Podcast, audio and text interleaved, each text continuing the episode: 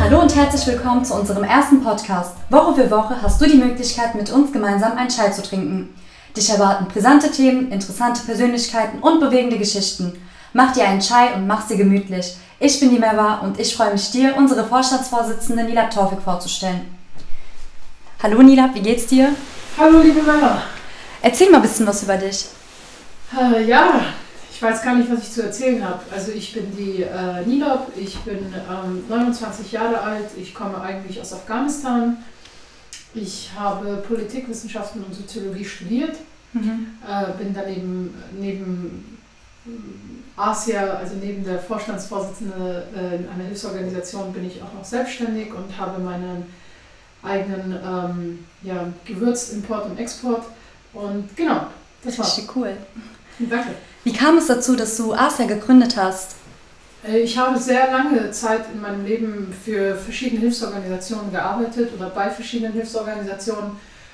Und äh, dort habe ich sehr oft sehr viele Dinge gesehen, die mir nicht so gefallen haben. Und ich habe mir die mehr oder minder notiert äh, im Kopf und habe mir gedacht, sollte ich jemals irgendwas Eigenes starten, dann soll es bei mir anders sein. Mhm.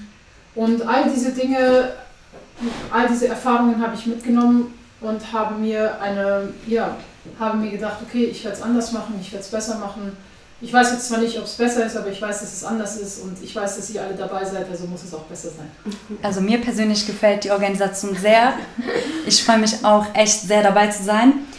Kannst du mir mal ein bisschen erzählen, was Asia von anderen Organisationen unterscheidet? Ähm, ich kann mit absolutem, mit absoluter Sicherheit und mit äh, erhobenem Haupt sagen, dass wir äh, eine Hilfsorganisation mit äußerst, äußerst flachen Hierarchien sind.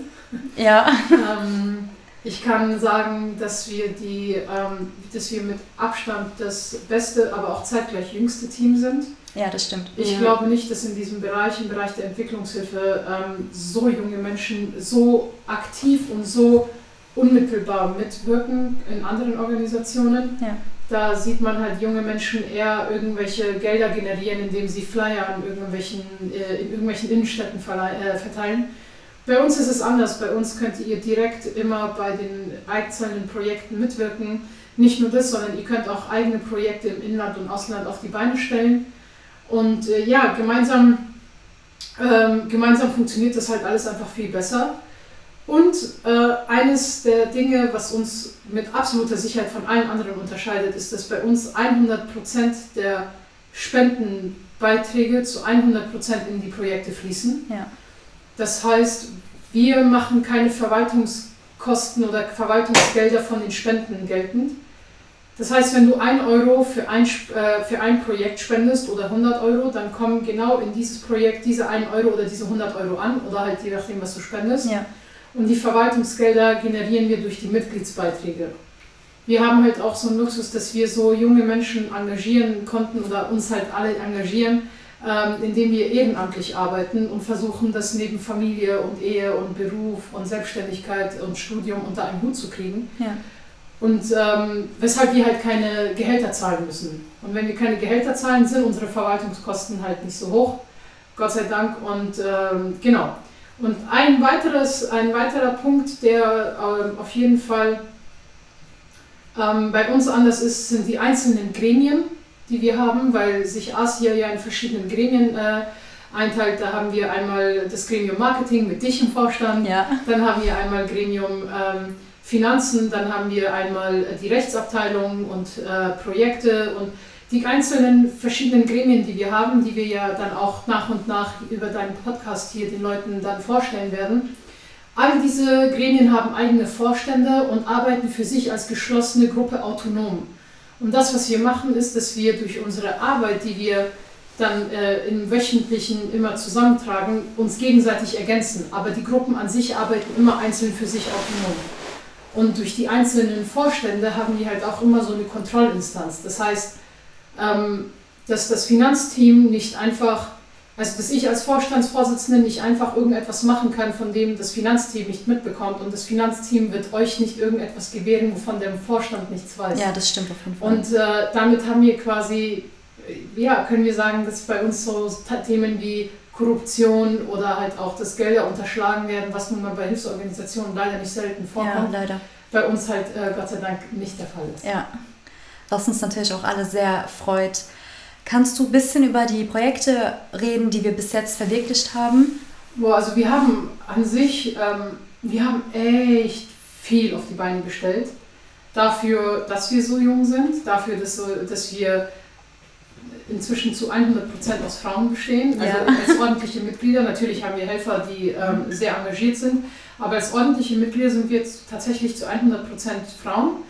Ähm, wir, wir, wir sind, wir, wir haben Projekte einfach in, in, in sämtlichen Krisenregionen eigentlich ja. äh, auf die Beine stellen können. Ja. Also sei es Afghanistan oder sei es Pakistan, sei es in, in, in Jemen, im, im, im Gazastreifen, äh, in Syrien, im Irak. Also wir haben Gelder gesammelt, wir haben Lebensmittelpakete verteilt, wir haben Leute in, in äußersten äh, Notsituationen geholfen, wir haben äh, Projekte für Frauen, die Opfer von Säureattacken wurden wir haben Projekte für Kinder getrennt gemacht. Jetzt bauen wir unser, jetzt arbeiten wir an dem Konzept unseres ersten Waisenhauses, um dieses Waisenhaus dann inshallah nächstes Jahr auf die Beine äh, stellen zu können und es bauen zu können. Also das sind, das sind wirklich tatsächlich Meilensteine. Mhm. Und da, darüber hinaus haben wir ähm, die Obdachlosenspeisung in äh, Frankfurt, von denen du ja auch ein Teil der Leitung bist.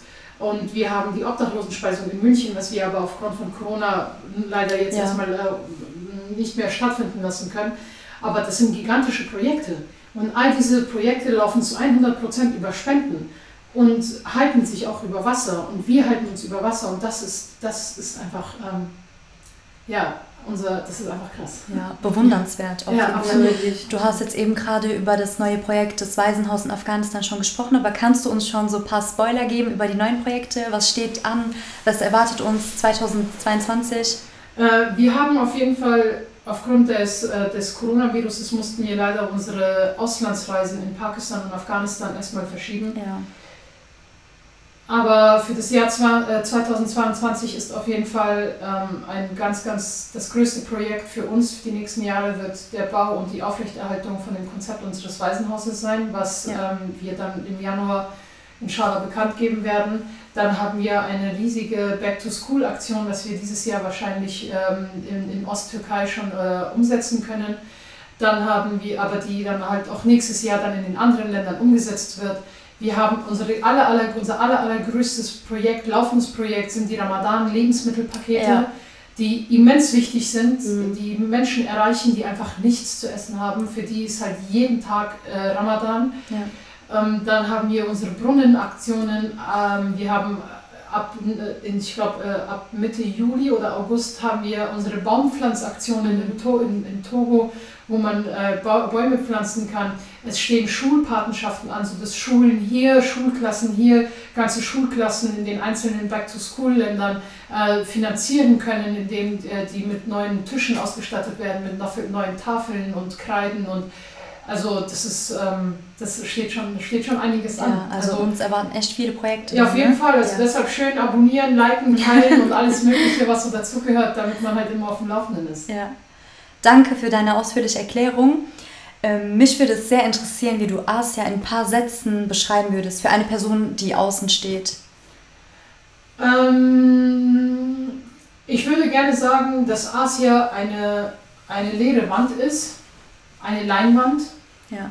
Und jede und jeder, der irgendwie von Asia hört oder von Asia mitbekommt, hat die Gelegenheit, den Pinsel zu, den Pinsel zu nehmen und etwas zu malen. Mhm. Und diese große Leinwand, an der wir alle arbeiten, mitzugestalten, mitzumalen und etwas Schönes auf die Beine zu stellen. Das heißt, wenn du von Asia hörst, wenn du schon immer mal irgendein soziales Projekt auf die Beine stellen wolltest, aber nicht wusstest wie, Asia bietet dir die Plattform. Ja. Entwickel dein, entwirf dein Projekt, hast du eine Projektidee, komm damit zu uns. Wir helfen dir dabei. Wir haben tolle Designer-Teams mit Blue Jane, äh, die halt diese, diese ganzen Designs und so erstellt. Wir haben ein tolles Projektplanung und Organisationsteam, das mit dir die, ähm, die Konzepte für dein Projekt erstellt. Dann haben wir ein tolles Marketing-Team, was die Gelder dafür zusammentrommeln kann. Dann haben wir ein tolles Finanzteam, was dir die Kostenaufstellung äh, kann, äh, geben kann. Das, was Asia ist, ist eigentlich eine Plattform. Eine Plattform für Menschen, die sich sozial engagieren wollen, aber nicht wissen wie. Ja. Und wenn sie einmal oder wenn du einmal bei Asia bist, merkst du, dass das, was du als Plattform am Anfang gesehen hast, unterm Strich nichts anderes ist, außer ein richtig, richtig großer, schöner Baum, der Wurzeln schlägt und schöne, schöne Früchte, große, reife Früchte trägt, viele Äste hat und einfach ein prachtvolles Wunder ist. Du hast es sehr, sehr schön beschrieben gerade. Ja. Man kommt als fremde Ja. Person, aber man bleibt als Freund. Ja, Oder als das Familie stimmt, sogar. das stimmt auf jeden Fall. Genau. Ich glaube, jetzt hast du die Leute echt Motiviert. auf jeden Fall motiviert, mit einzusteigen und mit anzupacken. Hoffentlich. Ja. Ich bedanke mich sehr für das tolle Gespräch und dass du dir so viel Zeit genommen hast, Nila. Danke dir.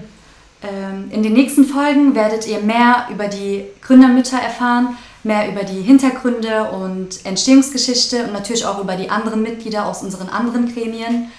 Wir freuen uns auf euch. Danke. Bis bald.